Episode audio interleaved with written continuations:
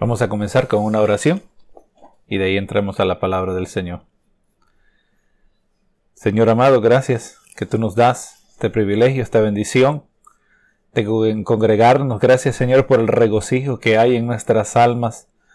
Regocijo que mora en nosotros por cuanto tenemos la paz de Cristo, por cuanto sabemos que nuestras cuentas están claras delante de ti porque sabemos lo que nos dicen romanos, que no hay ninguna condenación para aquellos que están en Cristo Jesús, por la sangre preciosa del Cordero, que nosotros, Señor, hemos apropiado, entendiendo que tú eres el sustituto perfecto, Señor Jesús.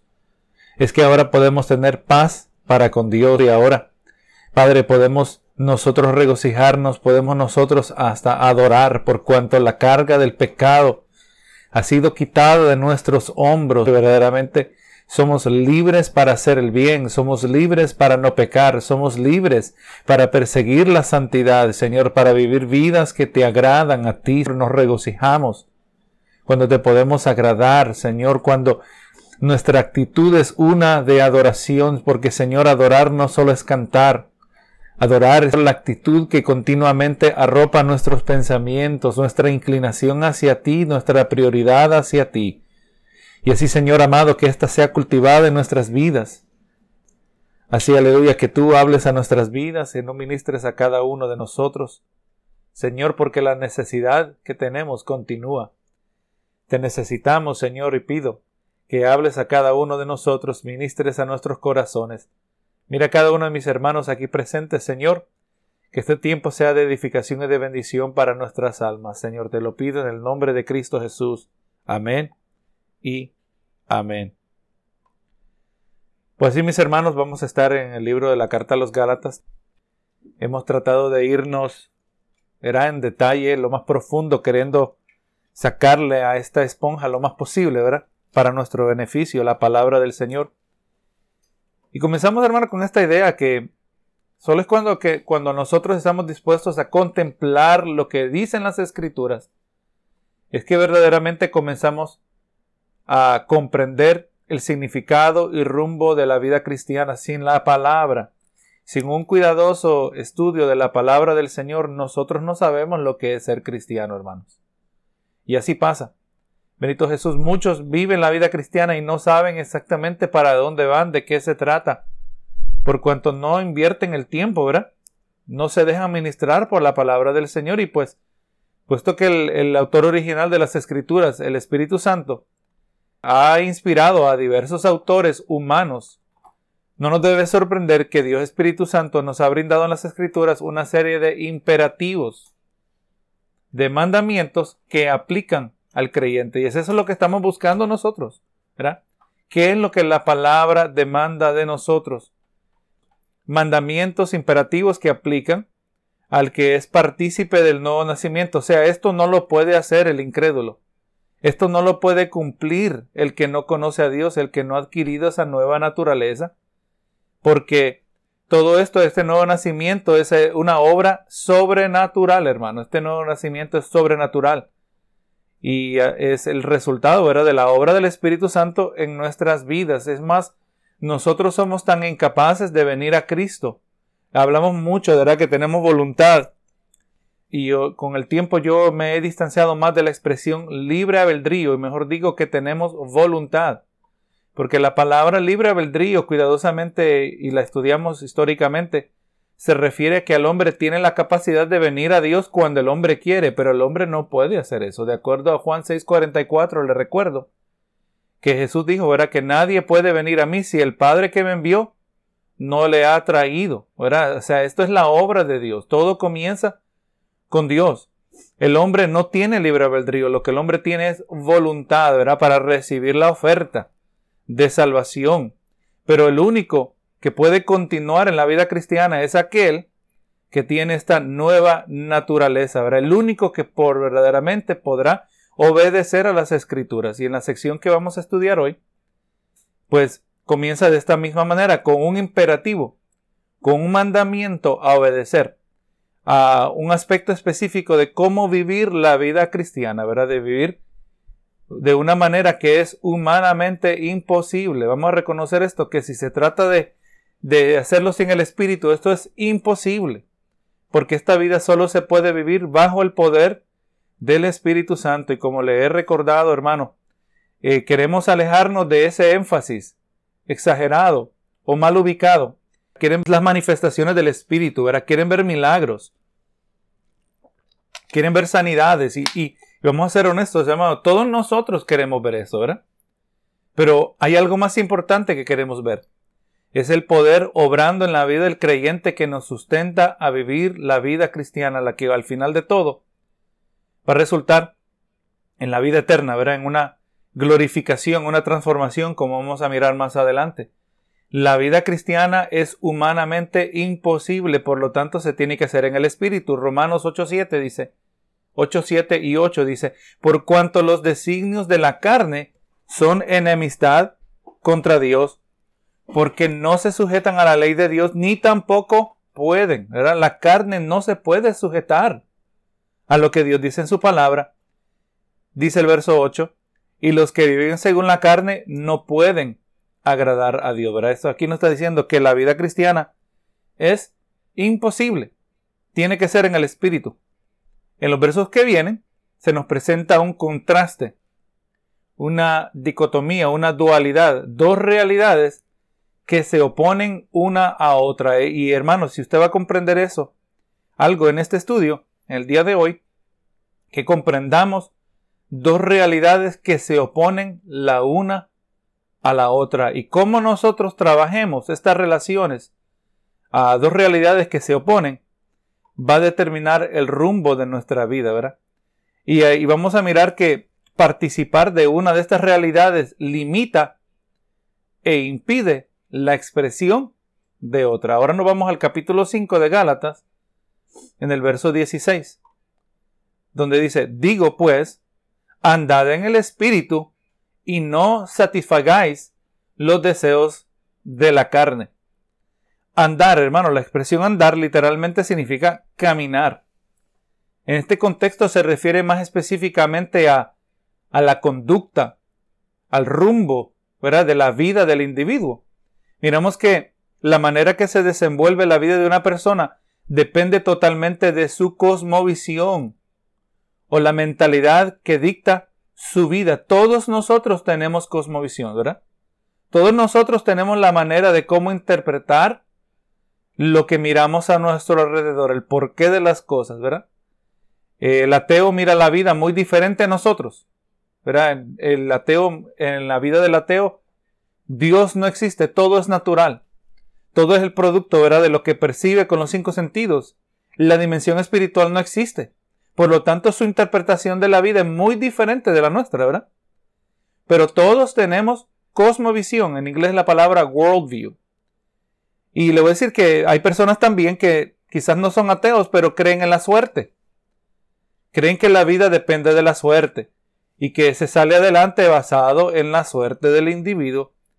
Entre estos vemos aquellos que continuamente juegan la lotería.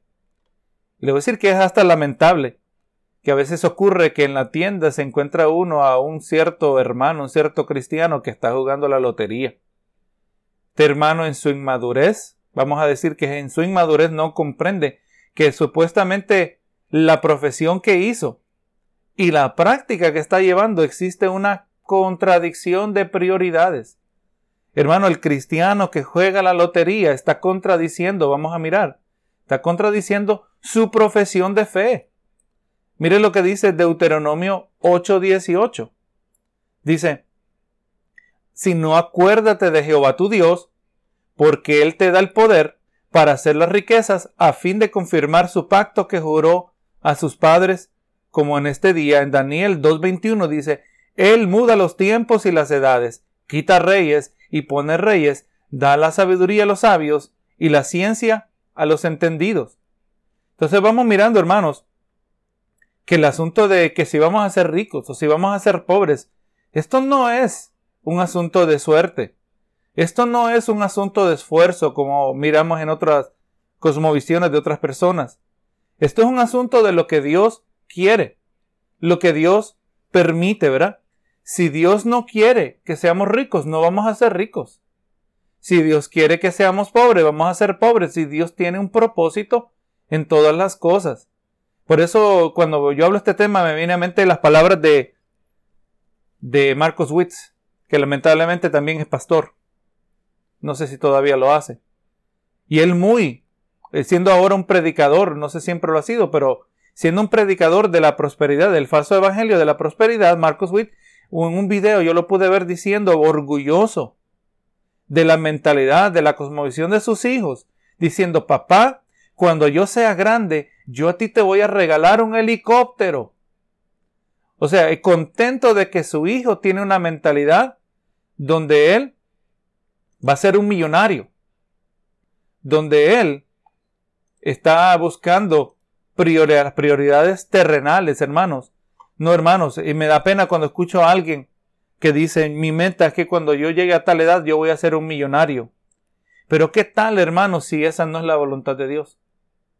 ¿Qué tal si eso es algo totalmente contrario a la voluntad de Dios? Gloria a Jesús. Obviamente lo que estamos hablando aquí es algo que aplica al creyente. El incrédulo no entiende esto. El, incrédulo no se va a dirigir su vida, ¿verdad? Por, por esto. Y también, hermanos, miramos que hay un, unas peculiares circunstancias donde aquel que supuestamente tiene una relación con Dios puede estar tan esmerado, puede anhelar algo tan contrario a la voluntad de Dios que llega al punto donde Dios le concede aquello, aunque es algo que es contrario a su voluntad. Aunque aquello que el individuo está pidiendo es contrario a la voluntad de Dios, si ese individuo está tan cerrado en pedir algo, hay ocasiones donde Dios se lo concede. Por ejemplo, les recuerdo lo que estuvimos mirando semanas atrás. El pueblo de Israel estaba cansado de comer maná. ¿Verdad que sí? Se empezaron a quejar, empezaron a murmurar y pidieron carne. Dios le dijo, ¿quieren carne? Pues les voy a dar carne. Le voy a dar carne hasta que le salga por las narices, ¿verdad? No un día, no dos días, no tres días, no una semana, sino un mes entero.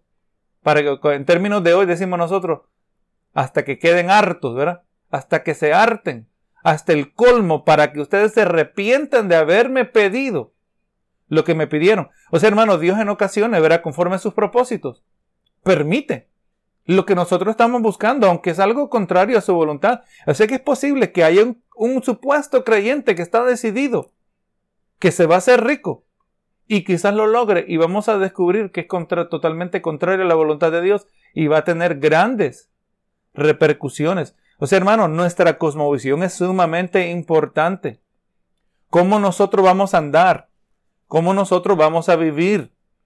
Gloria a Dios, tenemos que estar conscientes cuál es la mentalidad nuestra. Les recuerdo, hermano, que la palabra dice que cuando usted y yo conocemos la palabra, que cuando usted y yo conocemos lo que Dios dice en sus sagradas escrituras, cuando sus escrituras se han convertido en una extensión natural de cómo nosotros pensamos, la palabra dice que nosotros tenemos la mente de Cristo. Póngase a pensar qué tremenda expresión es esta, lo que esto representa, que cuando el creyente actúa, piensa, habla, vive conforme a la palabra del Señor, el creyente tiene la mente de Cristo que cuando andamos en obediencia nosotros podemos, gloria sea el Señor, hacer exactamente lo que Dios pide de nosotros. ¿Qué tan grande privilegio nos da el Señor? Benito Jesús, asegurémonos que nuestra cosmovisión sea una cosmovisión bíblica, una cosmovisión cristiana, aun como nosotros miramos los asuntos económicos, eh, financieros. Le digo, hermano, que las verdaderas riquezas, las que vienen de parte de Dios, gloria a Dios, vamos mirando también que vienen acompañadas, tienen que cumplir con ciertos criterios. Entonces, hermano, cuando hablamos, ya que estamos hablando de riquezas, hay ciertos criterios que la palabra nos dice. Si usted va a tener riquezas de parte de Dios, tienen que llenar estos requisitos. Y el requisito, hermano, está, dice en Proverbios 10:22, la bendición de Jehová es la que enriquece y no añade tristeza con ella, ¿verdad? El Proverbio 10:22. O sea, hermano, hay gente que dice, mira, yo me acuerdo, hermano, de un hermano que un día viene a la iglesia y llegó con un tremendo vehículo. y dice, hermanos, miren lo que Dios me dio. Wow, dice uno, qué tremendo vehículo de, casi del último año. Mejor vehículo que jamás que el que yo he tenido en mi vida y qué impresionante, tremendo. Pero cuando empieza a preguntar uno, ¿cómo le hizo para obtener este carro? O es que tuve que tomar prestado por medio mundo para dar el down payment.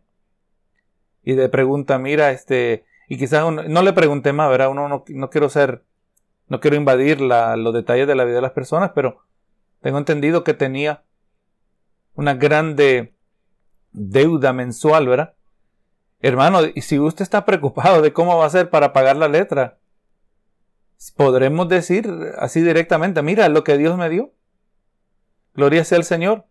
No, hermano, recordamos que nuestra cosmovisión como cristianos está siendo reprogramada. Nosotros ya tenemos una cosmovisión secular conforme piensa este mundo y en este mundo se nos ha enseñado que nosotros vamos a vivir conforme a un sistema de deudas. Hay que endeudarse.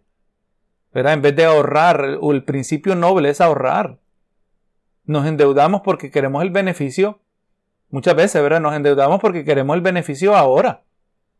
Eso, ese concepto de compre ahora y pague después, hermano, eso es para el jovencito. Eso es tan algo tan, tan deseable, ¿verdad? Qué bueno que yo puedo gozar ahora y pago después. Hermano, usted sabe que ese es el concepto que representa el pecado.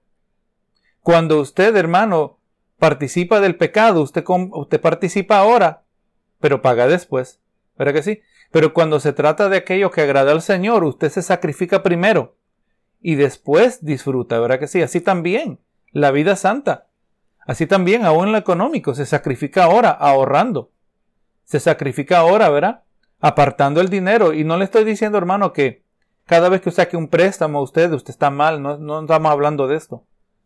Pero tenemos que buscar un balance, ¿verdad? De una manera que agrada al Señor. La bendición de Jehová es la que enriquece y no añade tristeza con ella. Mire lo que dice Primera de Timoteo 6:6. Otro requisito, si vamos a decir que tenemos bendiciones materiales de parte de Dios, 1 Timoteo 6:6 dice, pero gran ganancia es la piedad. O sea, la vida recta, la vida que agrada a Dios, la vida que refleja a Dios. Gran ganancia es la piedad acompañada de contentamiento. O sea que no es tan solo nosotros tener grandes cantidades y grande abundancia de las cosas. La riqueza de Dios, la bendición está cuando nosotros estamos contentos con lo que nosotros tenemos con lo que nosotros recibimos de parte de Dios. El contentamiento es algo que debe naturalmente nacer en nuestras vidas cuando nosotros sabemos que estamos en la voluntad de Dios. Cuando usted está en la voluntad de Dios, cuando usted sabe que usted en la voluntad de Dios por cuanto usted se asegura de obedecer a Dios, usted sabe que ahora mismo usted no tiene ni un dólar menos ni un dólar más de lo que debe tener, ¿verdad que sí? Yo tengo exactamente lo que Dios quiere en este momento y si Dios me quiere dar más, Dios me va a dar más. Porque Él es el que trae las riquezas. ¿Verdad que sí? Usted ve gente que tiene tremendas ideas para un negocio, hermano, y usted lo ve que se levanta el negocio y uno dice, quisiera yo tener esa idea, ¿verdad? Para que me fuera tan bien así económicamente. Pero Dios es el que da la capacidad. Pero dejamos eso al Señor, ¿verdad? Él es el que nos multiplica. Lo que nos toca a nosotros es asegurarnos que lo que sí poseemos no trae tristeza. Nos aseguremos que nuestras vidas están acompañadas de contentamiento. Estamos satisfechos. No vamos a volvernos ingratos como los, los israelitas quejándose del pan del cielo. Imagínese, hermano. ¿Cómo es nosotros teniendo la perspectiva que tenemos? Dios recibía una provisión directamente del cielo, exactamente lo que necesitaban y Dios en su sabiduría había determinado que esto era suficiente para ellos, pero ellos decidieron otra cosa. ver, eso es algo de, de cómo nosotros vivimos nuestras vidas. Pero hermano, los individuos, quizás, gloria a Dios, que quizás no creen en la suerte. Su, su cosmovisión no es una de suerte, pero creen que su propio destino está en sus manos. Creen que lo que resulta puede ser el producto de su esfuerzo y dedicación. Y no estamos en contra nosotros de esos conceptos, ¿verdad? Hay que esforzarse, hay que dedicarse, si es que vamos a lograr algo. Pero eso no es todo. Pero esta gente piensa, hermano, que la totalidad de lo que se logra es el esfuerzo, la dedicación. Tienen sus dichos. Lo escuchamos cuando estos son los, se lo dicen a los, a los estudiantes en la escuela, era cuando son los maestros. Se lo enseñan a sus hijos también. Los crían para que sean independientes. Yo lo escucho a los americanos diciendo, yo quiero que mi hijo sea, aprenda a ser independiente. No, no, hermano, nosotros queremos que nuestros hijos sean no dependientes del gobierno, pero dependientes de Dios. ¿Verdad que sí? Y aún hasta cierto punto dependiendo de otros, porque cuando si lo vamos a hablar de incluir en la familia de la fe, nosotros dependemos los unos de los otros. Qué bueno, qué lindo, qué bien se siente poder decirle a un hermano, hermano, le pido que ore, ore por mí, oren por mí, hermanos. Qué tremendo con un hermano en la iglesia pide oración y oramos por él en ese momento y ese hermano sale muchas veces fortalecido. ¿Verdad que sí? Aún la oración de un hermano por teléfono Gloria a Dios, uno sale fortalecido, nos necesitamos los unos a los otros. Pero los que tienen esta mentalidad que creen que el todo de la vida, su cosmovisión, es el producto de esfuerzo y dedicación, le dicen a sus hijos, mira hijo, tú puedes hacer cualquier cosa si te lo determinas. Quizás hasta a veces nosotros hemos dicho eso. Si te lo aplicas, si te, si te lo determinas en tu mente, lo vas a lograr algo que es totalmente contrario a lo que Dios dice en su palabra. En el libro de Juan 15:5 dijo Jesús, Yo soy la vid y vosotros los pámpanos, el que permanece en mí y yo en él, éste lleva mucho fruto, porque separados de mí nada podéis hacer. Y ya falleció el evangelista filósofo Rabbi Zacarías. Él decía, que los aquellos individuos que están queriendo escalar la escalera del éxito, ¿qué es lo que la gente piensa? Es lo que queremos que buscar. Lograr el éxito, es subirlo en la escalera y llegar a la cima del éxito. Y qué lamentable dice que cuando muchos suben la escalera del éxito descubren que están en la pared equivocada, dice. Porque el éxito, la satisfacción, la bendición de la vida no está, verá, en lo que uno posee, no está en lo que uno alcanza por su propio esfuerzo, sino está en aquello que el Señor provee para sus hijos. Nada podemos hacer. Yo le voy a decir que ahora, más que nunca, ahora que he ido alcanzando un poquito más de madurez espiritual a lo largo de los años y ahora en este ministerio pastoral, me doy cuenta qué claro es para mí, para mi vida, no para ustedes y que aplica también. Pero yo me cuenta que yo no puedo hacer nada sin Dios el Espíritu me recuerda que, que, que no importa la capacidad que yo pueda adquirir. Si yo no tengo el respaldo del Espíritu Santo, hermano, yo le puedo hablar bonito a usted y estoy desperdiciando mi tiempo porque Dios no lo va a respaldar. Tengo que asegurarme que cada vez que yo abro mi boca, especial, específicamente, hablando de la palabra del Señor, yo estoy dependiendo de Dios.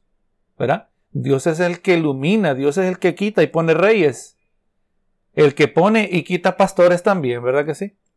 Del momento que yo pienso que soy indispensable, Dios va a encontrar a uno mejor que yo. Fácil, fácil es de reemplazarnos, hermano. Ninguno de nosotros somos indispensables y por lo tanto dependemos de Dios y así también le vamos a enseñar a nuestros hijos, a la siguiente generación, que ellos no van a poder hacer todo lo que quieran si se lo determinan. Ese es un mensaje ateo, pero es un mensaje contrario a la palabra. No hay nada malo con dedicación, no hay nada malo con esfuerzo, pero eso debe ser el producto donde nosotros reconocemos que todo es de acuerdo a la voluntad de Dios. Así que hermano, tenemos que mirar cuál es nuestro andar, ¿verdad? ¿Cómo es nuestra cosmovisión? Lo que determina nuestros pensamientos, nuestro diario vivir. Y ahora viene el mandamiento el mandamiento de Pablo, los hermanos en Gálatas, recuerden, los hermanos en Gálatas ya para este entonces recibieron una serie de regaños. Ya para este entonces, como decimos nosotros, ya les ardían las orejas. Se les había hablado fuerte. Les dijo, ustedes son insensatos. Pero ustedes son torpes, son tontos, hasta, hasta quizás podemos decir, ha sido estúpidos. ¿Qué estupidez ha sido esta que ustedes hicieron caso a los falsos maestros? que habiendo sido liberados de sus sistemas religiosos en el paganismo, Ustedes salieron ahora viviendo la libertad de Cristo Jesús. Ahora adoptaron otro sistema que los esclaviza. El judaísmo, ¿verdad? Porque eso es lo que enseñaban los judaizantes, que había que guardar la ley. No solo creer en Cristo. Ya para este entonces, ya ellos pues, ya fueron regañados bastante. Recuerda usted que hablamos semanas atrás cómo eventualmente Pablo cambió el tono en su carta allá para el capítulo 4 Vemos que Pablo trata de hablarles ahora de un sentido personales. Hermanos, acuérdense cómo nosotros nos llevamos antes. Acuérdense cómo ustedes fueron conmigo. Acuérdense cómo ustedes me recibieron. Me recibieron como que hubiera sido un ángel. Como que se hubiera sido Cristo. ¿Y cómo es que ahora ustedes se desagradan de mí? Eh, Pablo estaba bien preocupado. Humanamente hablando, diciendo, ¿será que mi obra fue en vano? Todo mi labor, todos los días de enseñanza, los de semanas de ministerio, los meses y quizás hasta años de servicio, se desperdició porque vinieron estos falsos maestros. Ahora les está diciendo, hermanos Gálatas, ustedes que entienden ahora, les estoy diciendo que entienden que, que seguir la ley, guardar la ley con todos sus mandamientos, sus requisitos, sus observaciones, sus ceremonias, sus fiestas, esto va a producir esclavitud. Ahora les estoy diciendo cómo tienen que vivir y les digo, andad en el Espíritu. Le está diciendo que se aseguren que su conducta, el rumbo, el estilo de vida que define sus vidas, gloria a Dios, debe ser uno que es dictado por el Espíritu. El Espíritu Santo llamado de esta manera no es, como hemos dicho, no es más santo que el Padre, no más santo que el Hijo. Su fin principal, eh, la razón que he llamado Espíritu Santo es porque su fin principal, su ministerio principal está en producir, desarrollar, cultivar santidad en la vida del creyente. El Espíritu Santo se llama Espíritu Santo principalmente porque quiere desarrollar santidad en la vida del creyente. Y voy a mencionar aquí en breve. Entendamos que cuando venimos a Cristo, cuando nacemos de nuevo, se nos, a nosotros se nos, se nos coloca, se nos aplica lo que se conoce como santidad posicional, ¿verdad? Se acredita en nuestras vidas la santidad de Cristo, ¿verdad?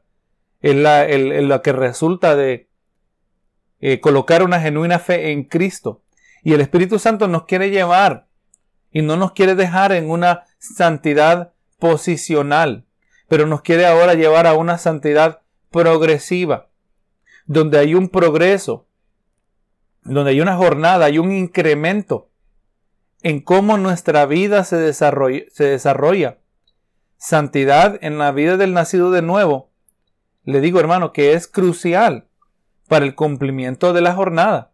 Así que hermano, el Espíritu Santo quiere cultivar porque sin santidad, le recuerdo Hebreos 12:14, ahora eh, dice, seguir la paz con todos y la santidad sin la cual nadie verá al Señor. Así que hermanos, no solo podemos depender que un día hicimos profesión de fe y ese día fuimos inicialmente santificados, posicionalmente colocados en una posición donde ahora Dios trata con nosotros, pero ahora está en nosotros de cultivar, como dice la palabra, guardar tu salvación con temor y temblor, ¿verdad? Cultivar en nuestra vida un estilo de vida, una cosmovisión, permitiendo que el Espíritu Santo obre en nosotros para que, para que cumplamos la, la jornada, para que terminemos la carrera. Sin esto en nuestras vidas, hay grande peligro de no lograr terminar. Así que hermano, que es importante que un creyente que vive bajo la guía del Espíritu no desconecte lo que pareciera ser de las triviales decisiones de la vida cotidiana. O sea, hermanos, muchas veces nosotros desconectamos la meta principal de la vida, de la vida diaria, pero le voy a decir que la meta principal de un día estar con Dios, de un día experimentar nuestra total redención. Gloria a Dios es el producto de decisiones que hemos tomado a lo largo de los años, de cienes, de miles de decisiones grandes y pequeñas. ¿Verdad que sí? Oye, le voy a decir, vamos a hacerlos tan triviales como la clase de ropa que usted se pone. ¿Y qué tiene que ver la clase de ropa que yo me pongo? Bueno, si me la pongo por vanidad, yo creo que eso va a afectar mi vida, ¿verdad? Gloria a Jesús, yo tengo que, no puedo minimizar el impacto que estas decisiones pequeñas Cuando uno se viste, se viste como para, para que lo miren o nos vestimos para la gloria del Señor. Cuando yo me visto, me visto para atraer atención a mi vida o me visto de una manera para que traer atención a Cristo. Cuando la gente nos mira y se mira, se ve que es una persona decente, mira cómo se viste. Una persona respetable. Imagínese, hermano, que yo le predico a usted en chores, yo creo que no me va a dar mucho respeto, ¿verdad? Gloria a Dios, por eso yo trato de vestirme, especialmente cuando estamos en la iglesia, ¿verdad? De, de corbata, porque esto es algo serio. Me visto, gloria a Dios, de traje cuando es posible, porque queremos, esto requiere seriedad. No quiero atracción a, mí mismo, quiero atracción a Cristo.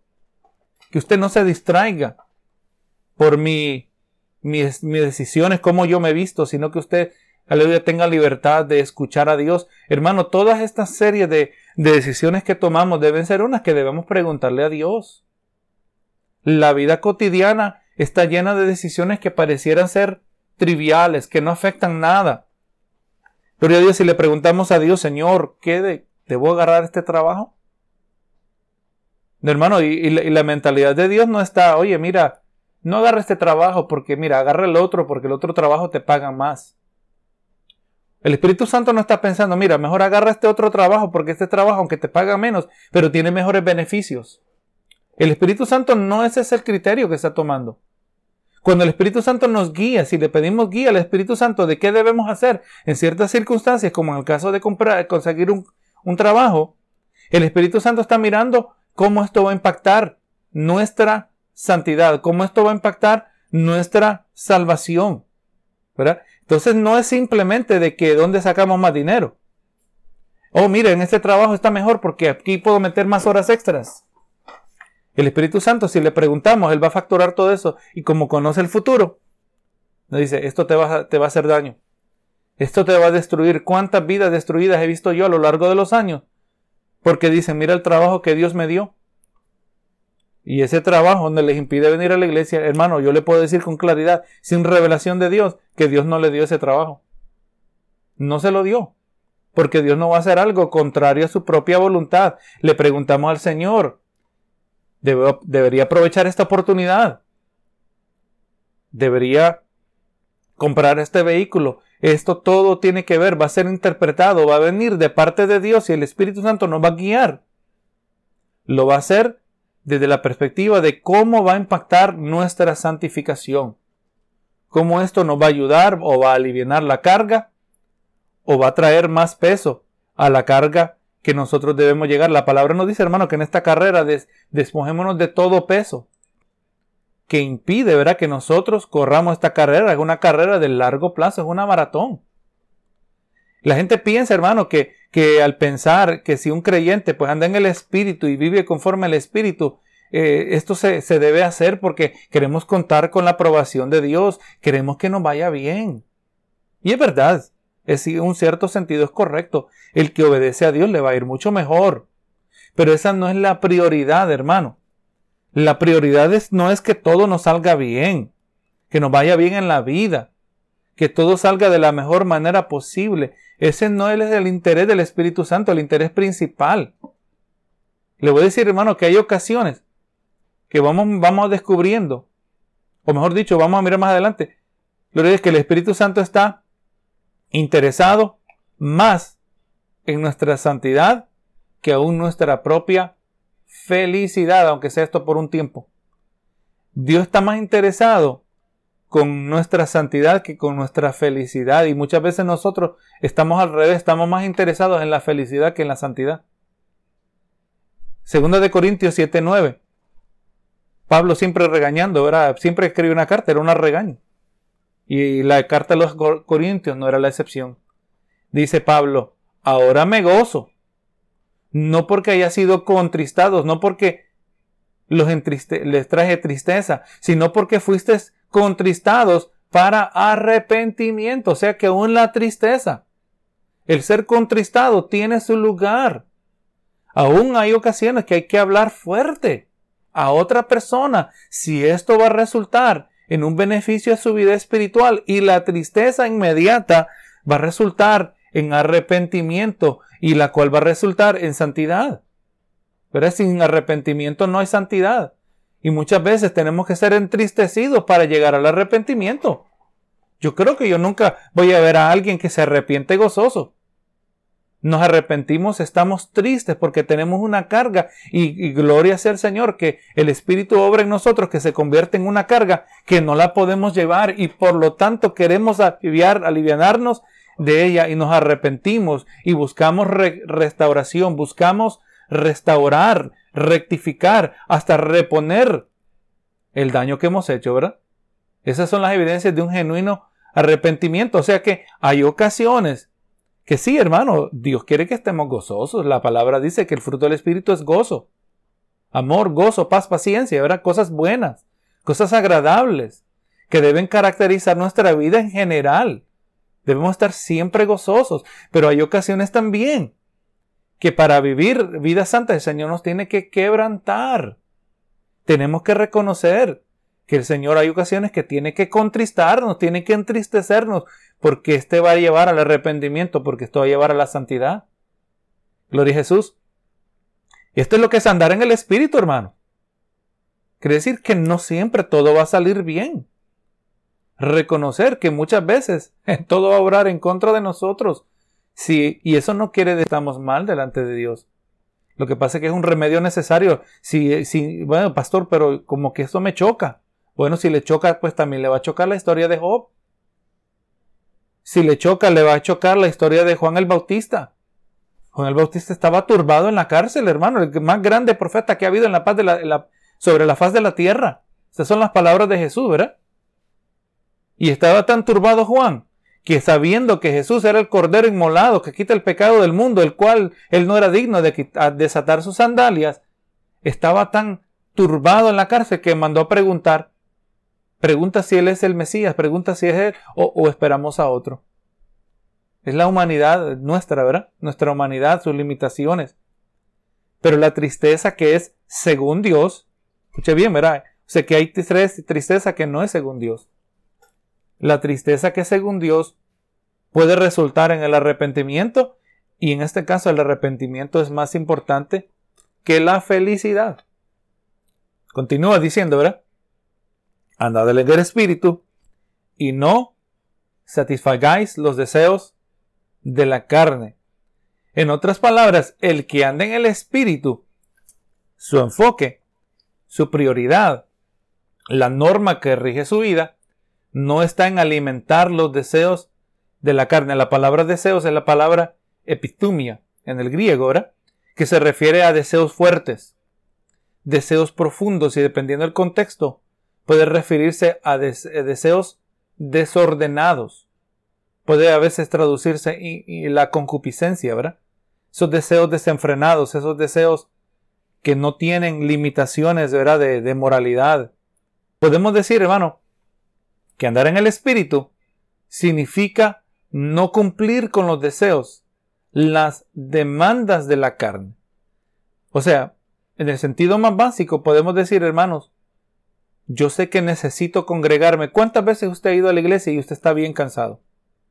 ¿Verdad que sí? La carne demanda cansancio, demanda descanso. Y es una, y es un deseo legítimo. Vamos incluyendo esto también, hermano. Que los deseos de la carne no se refiere solo a aquellas cosas que desagradan a Dios. Hay deseos de la carne que son legítimos. ¿Verdad? Tenemos que tener cuidado cómo nosotros trabajamos estas situaciones. Y entonces, si vamos a nosotros andar en el Espíritu, muchas veces vamos a, en otras palabras, se nos está dando a entender que tenemos que dar, a, dar prioridad muchas veces al Espíritu sobre la carne. Y qué bueno cuando tomamos esas decisiones. Hoy estoy cansado, pero entiendo que yo necesito congregarme. Es más, yo, yo, yo he ido a la iglesia y digo, Señor, dame fuerzas para poderme concentrar Dame fuerzas para poder participar en el servicio. Dame fuerzas para, ahora también digo, Señor, dame fuerzas para predicar. Dame fuerzas para estudiar cosas que nosotros sabemos que debemos hacer. Pero la carne también pone sus demandas, ¿verdad? Y como dijimos, estos deseos son deseos profundos, fuertes. Y también pueden ser deseos desordenados.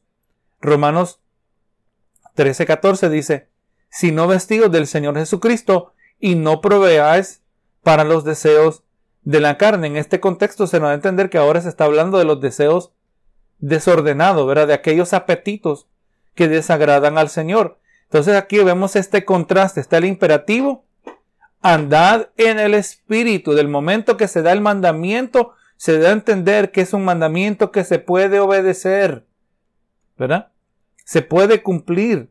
Usted sabe, hermano, que hay una, hay denominaciones en el día de hoy que tienen sus doctrinas donde enseñan que una persona puede hacer profesión de fe y por un tiempo dar evidencia de esa salvación y después vivir una vida de desenfreno. Gloria a Jesús, eso no, eh, hermano, eso es lo que enseñan en muchas iglesias modernas. Por eso usted, eso es lo que explica. Oh, son cristianos góticos. Oh, dice, son cristianos nudistas. Oh, son cristianos racistas, porque usted sabe que muchos de los que practican el racismo, los de las, el Club Ku Klux Klan, dice que son cristianos, hermanos. No, hermano. Verdaderamente no puede haber tal contradicción. Jesús lo dijo, ¿verdad? Por sus frutos los conoceréis. Así que hermano, ¿cómo nosotros vamos a vivir? ¿Cómo nuestra vida se va a desarrollar? Va a ser eh, basado en cómo nosotros llevemos este balance. ¿Cuánto nosotros nos aseguremos de proveer para el espíritu o proveer para la carne? Y aunque gracias al Señor la mayoría de nosotros estamos viviendo una vida que está siendo santificada, ya no estamos dedicados al pecado como antes, ¿verdad? Ya no nos vamos a, a las fiestas, en la bebida, en aquello que desagrada a Dios. Pero aún así también hay ciertas disciplinas donde vamos comprendiendo, vamos a mirar que debemos privar la carne. Verso 17. Porque el deseo de la carne es contra el espíritu y el del espíritu es contra la carne. Y estos se oponen entre sí para que no hagáis lo que queréis. Así que este verso, hermano, nos brinda claridad acerca de lo que verdaderamente está en juego en la vida del creyente. El deseo de la carne, y como le dije, ¿verdad? Se refiere a, al deseo del viejo hombre, la que era la vieja y predominante naturaleza en nosotros, antes de venir a Cristo, antes de nacer de nuevo. Y esta es la parte de la vida del creyente que espera la futura redención cuando sea la glorificación. Ahora lo que esperamos. Un día, esta naturaleza caída, esta naturaleza contaminada, el viejo hombre, Gloria sea el Señor, va a ser glorificada. La palabra continuamente nos dice, ¿verdad? Que nos despojemos del viejo hombre y nos vistamos del nuevo. ¿Verdad? Que, que nos deshagamos del residuo cada vez más, que descubrimos el residuo de esa vieja naturaleza, la desechemos y nos, y nos llenemos y nos vistamos de la nueva naturaleza. Si yo antes era mal hablado, yo entiendo que tengo que desechar ese vocabulario y reemplazarlo con un vocabulario que agrada al Señor.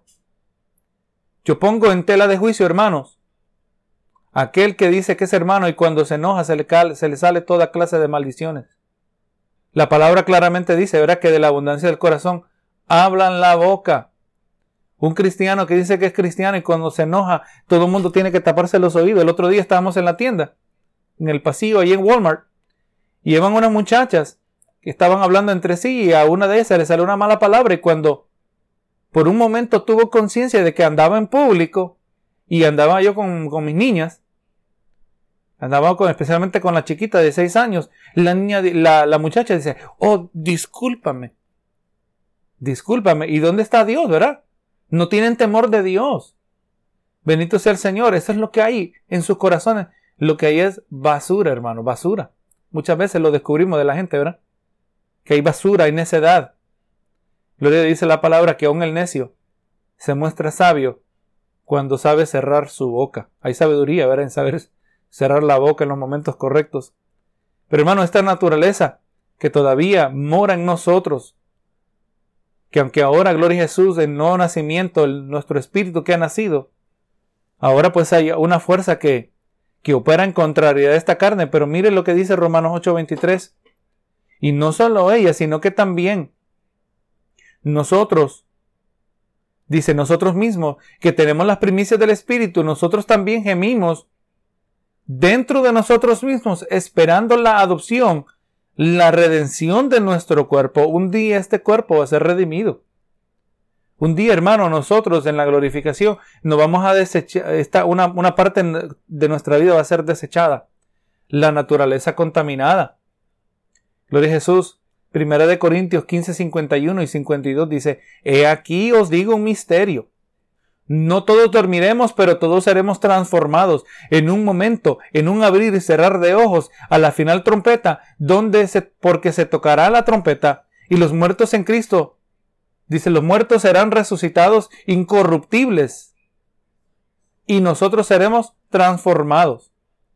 O sea, gloria a Dios, el que estaba muerto cuando Cristo viene, cuando ocurre el rapto, Aleluya, este va a resucitar con cuerpo sin la mancha del pecado, un cuerpo perfecto, que ya no es susceptible a la enfermedad, que ya no es susceptible a cómo nosotros, hermanos, somos ahora, que los, cómo nuestros sentimientos nos afectan, ¿verdad que sí? Muchas veces los sentimientos impactan más nuestras decisiones que propia, nuestro propio razonamiento. La gente hace locuras sin pensar, ¿verdad? Basado en sentimientos. Ya jamás seremos sujetos a esa naturaleza. Dice, los muertos serán resucitados incorruptibles y nosotros, y nosotros, hablando de los que estemos vivos, Pablo se incluía, ¿verdad? Él no sabía que, que iban a pasar miles de años después de sus escritos. Dice, y nosotros seremos transformados. O sea, los que resucitan, resucitan con una nueva naturaleza y los que estaban vivos serán transformados con la misma nueva naturaleza. Eso es lo que esperamos, hermanos. Queremos un día ser rescatados de esta, de esta lucha, porque en nosotros hay ese deseo de la carne que es contra el espíritu y, el, y lo que el espíritu quiere es, de, es contrario a la carne. Gloria a Jesús dice aquí contra el espíritu, ¿verdad? O sea que la caída naturaleza humana existe en total oposición a la nueva naturaleza espiritual. Y dice, y estos se oponen entre sí para que no hagáis lo que quisierais. Esa es la lucha, hermano. ¿Usted se ha encontrado ahí, hermano? donde usted sabe lo que tiene que hacer, pero no lo está haciendo. Por eso, hermano, que un nuevo creyente, un creyente en general, que se ha arrepentido genuinamente de sus pecados, que ha mostrado evidente fruto por medio de su conducta, su vida, su perseverancia, podemos hablar hasta de años de fidelidad. Es posible que este creyente aún peque. El pecado en la vida del creyente es evidencia de este conflicto Verá que me dice, verá que se oponen en la carne y el espíritu, se oponen entre sí para que no hagáis lo que quisierais. Mire lo que dijo Pablo en relación a esto, Romanos 7, 23 al 25.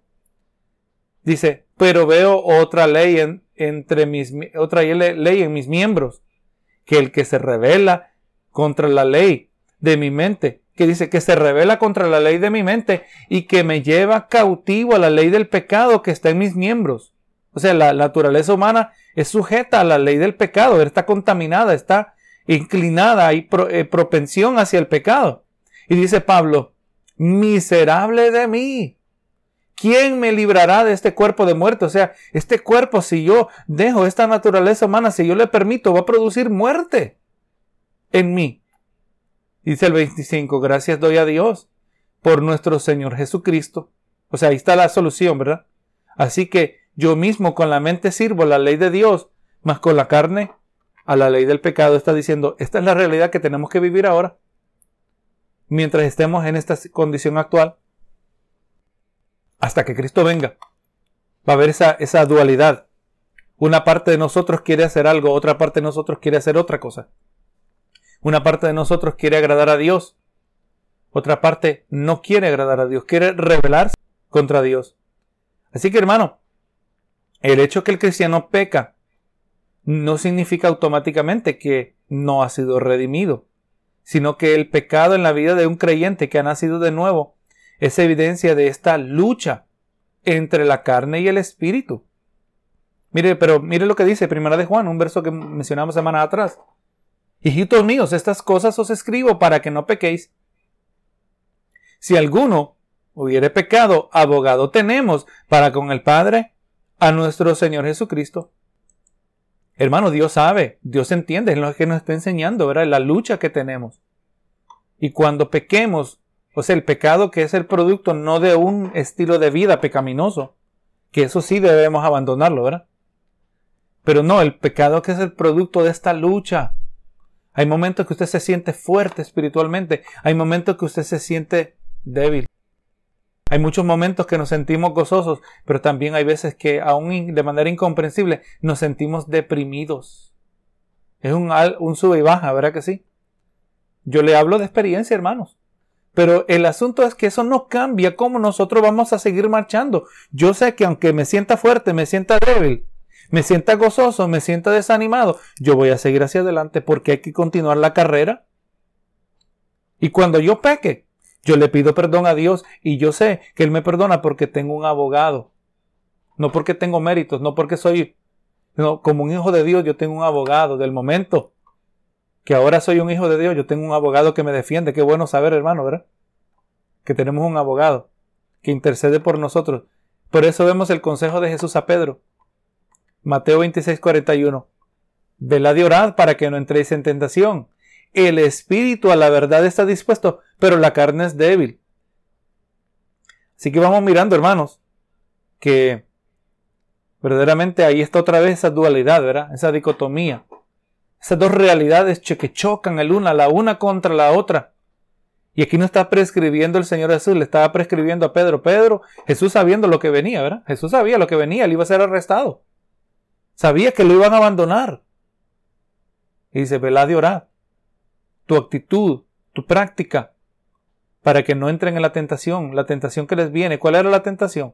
Aunque este verso lo usamos en general, la tentación del pecado. Pero aquí en este caso estaba hablando específicamente de la tentación de abandonar a Dios. Dice, el Espíritu está dispuesto a ese nuevo nacimiento. Esa, esa parte de nosotros que ha nacido de nuevo, el Espíritu está dispuesto. Pero la carne es débil. La carne es débil en cuanto a su capacidad de resistir la tentación y ceder al pecado. Ceder a pensar y actuar de una manera que no agrada a Dios. Pero el Espíritu siempre está dispuesto, o sea, nuestra nueva naturaleza, pero debemos entender que nuestra, que la naturaleza, que nosotros alimentemos más frecuentemente e intencionalmente, será la naturaleza más dominante en nuestro diario vivir. Si usted alimenta más la naturaleza carnal, vamos a ser carnales. Si alimentamos más nuestra naturaleza espiritual de manera frecuente e intencional, vamos a vivir vidas espirituales. Así que por eso se nos dijo que andemos en el Espíritu y que no debíamos satisfacer los deseos de la carne. Así que en un sentido práctico, debemos llegar a aprender que aquellos que, que aquellos que fortalecen, aquello que fortalece nuestro espíritu, debilita la influencia de la carne. Aquello que fortalece la carne, debilita la influencia del espíritu. O sea, para alimentar y fortalecer a uno significa privar y debilitar a otro. Y sabemos que comer es un, un comer nuestro alimento es una legítima práctica. No es algo malo en sí, ¿verdad? Si, si hacemos a un lado lo que es la glotonería.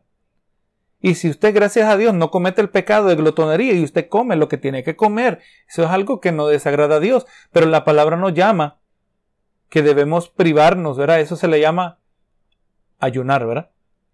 El privar a la carne de algo, aunque es legítimo, aunque es beneficial, pero al privar la carne de algo, gloria a Dios, resulta en un beneficio espiritual. Por eso las disciplinas del ayuno, la oración, el estudio, la meditación de la palabra son vitales para la vida, para una vida de victoria. Voy a avanzar aquí para ir terminando. Romanos 8:37 dice, antes, en todas estas cosas, somos más que vencedores por medio de aquel que nos amó. Queremos vivir en victoria. Queremos ser más que vencedores. Pero vamos a entender qué es lo que estaba hablando Pablo. Si miramos donde Pablo nos habla de ser vencedores, de ser victoriosos, el contexto nos muestra que esta victoria no tiene que ver con prevalecer y ser próspero, que no se refiere a sobrellevar todo aquello, todo obstáculo que se opone a nuestro bienestar terrenal. ser más que vencedor, como dijo Pablo, se refiere a ser supremamente victorioso sobre todo aquel y aquello que amenaza nuestra relación a Cristo Jesús. No como dice Dante Gebel, siempre agrego, el payaso del Evangelio. El pastor Dante Gebel dice, todo, tú eres un campeón. No, pero él está hablando de éxito en la vida, éxito en, la, en los negocios, éxito en las finanzas. No, hermano. Cuando Pablo dijo que somos más que vencedores, está hablando de que vamos a ser victoriosos sobre todo aquello que quiere dañar nuestra relación con Cristo. Se refiere a victoria sobre toda persona y circunstancia. Victoria sobre el pecado que impida, afecte y destruya nuestro estatus delante de Dios. Esa es la victoria que deben buscar, hermano. ¿Cuánto más? Gloria a Jesús.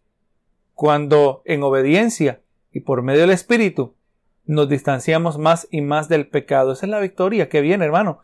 Si usted está teniendo victoria en su vida espiritual sobre el pecado, usted es más que vencedor. Y cualquier reto que enfrente en la vida, aleluya, Dios nos va a ayudar, ¿verdad que sí? Dios me da la fuerza. ¿Y cómo le llamamos a esto? Le llamamos santificación. Y aquí el último verso que lo vamos a mencionar aquí en breve dice, pero si sois guiados por el Espíritu, no estáis bajo la ley. O sea que Pablo está exhortando a los Gálatas de lo que está en juego. Le está diciendo que la elección de escoger el camino de carnalidad o de espiritualidad, le está diciendo que si ellos como hijos de Dios andan por el Espíritu, viven y son dirigidos por el Espíritu, indudablemente se puede decir que ellos no lo harán bajo la ley. Recuerde que esa es la, la amenaza, ¿verdad? La exhortación, ustedes no tienen que guardar la ley. Si ustedes están en el Espíritu, ustedes no lo van a hacer bajo la ley. El Espíritu no te va a guiar a guardar la ley. El que quiere vivir bajo un sistema de religión legalista, eso es la obra de la carne y no del Espíritu. Entonces, esta pequeña sección que miramos hoy, Pablo les está diciendo a, los, a sus audiencias y así también nosotros entendemos que el Espíritu nunca nos va a llevar a una posición donde podemos agradar a Dios por medio de sistemas religiosos, por medio de ceremonias. La gente se, aunque le voy a decir que aunque nosotros tengamos sana doctrina, pero si no tenemos cuidado, muchas veces nosotros diseñamos nuestro propio sistema legalista para que por medio de nuestro propio esfuerzo queremos agradar a Dios. Y la gente dice, estaba hablando con alguien el otro día y decía, yo no sé por qué esto me está pasando. Si yo leo mi Biblia todos los días, dice. Eso me dice que esta persona está pensando igual que los Gálatas. Que esta persona ha diseñado su propio sistema religioso. No, hermano, esto es el producto de la promesa. Nuestro estatus delante de Dios es la obra de Dios, la total obra de Dios en la cruz del Calvario, su resurrección. Y nosotros somos partícipes, recibimos los beneficios de tan grande bendición por cuanto hemos colocado nuestra fe en Jesucristo. No es por obra, no es por mérito, no es por, eh, le recibimos por nuestra obediencia. La salvación no se recibe por obediencia, la salvación es el producto del arrepentimiento. Y la vida que sigue después de ese arrepentimiento no es una que la hacemos para agradar a Dios, o sea, en el sentido para retener nuestra salvación. Una vida de obediencia es el producto de uno que vive así no para ser salvo, sino que vive así porque es salvo. O sea, la obediencia no es la causa de la salvación. La obediencia es el producto de la salvación. Así que usted mira al hermano y se mira ese hermano que es obediente. Ese hermano es obediente porque ha sido rescatado de la mancha del pecado. Por eso en Juan 8:32 dice, verá que conoceréis la verdad y la verdad os hará libres. Ahora somos libres nosotros para no pecar. Pues somos libres para agradar a Dios. Así que jamás el Espíritu nos va a guiar a buscar un sistema religioso. Si sois guiados por el Espíritu, no está bajo la ley. La ley ya no es parte de ser guiado por el Espíritu.